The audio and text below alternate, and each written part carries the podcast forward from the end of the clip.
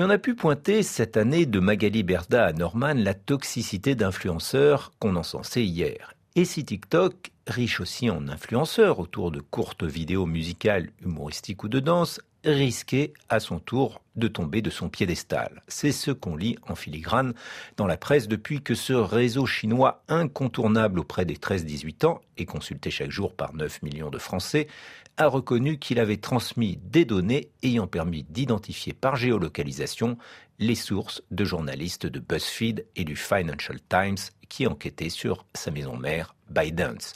Cela tombe d'autant plus mal que la plateforme ne cesse de se dire soucieuse de la protection des données de ses utilisateurs et du respect de la sécurité, alors qu'une enquête fédérale américaine a cherché à clarifier les liens de TikTok avec les autorités chinoises.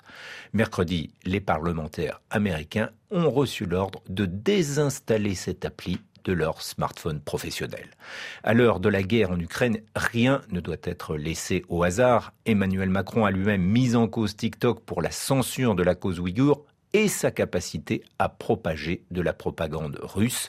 Fin novembre, l'ARCOM, le régulateur français, a constaté que TikTok faisait preuve d'une grande opacité dans sa lutte contre la désinformation et que si les infos provenant de médias ukrainiens étaient spécifiées comme venant de sources affiliées à un État, ce n'était pas le cas des vidéos de la télévision chinoise.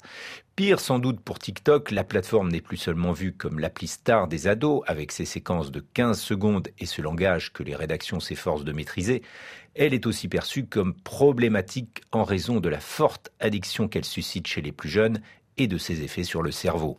TikTok est un vrai danger pour le cerveau des enfants, a titré jeudi le quotidien Le Parisien, en particulier parce que ses utilisateurs ont souvent moins de 13 ans, le supposé âge minimal, que le cerveau n'a pas terminé sa formation et que les vidéos courtes avec leur accroche au bout de quelques secondes, va limiter leur capacité de concentration, donc entraver leur réussite scolaire. Une réalité neuroscientifique qui vient aggraver la mauvaise réputation de TikTok.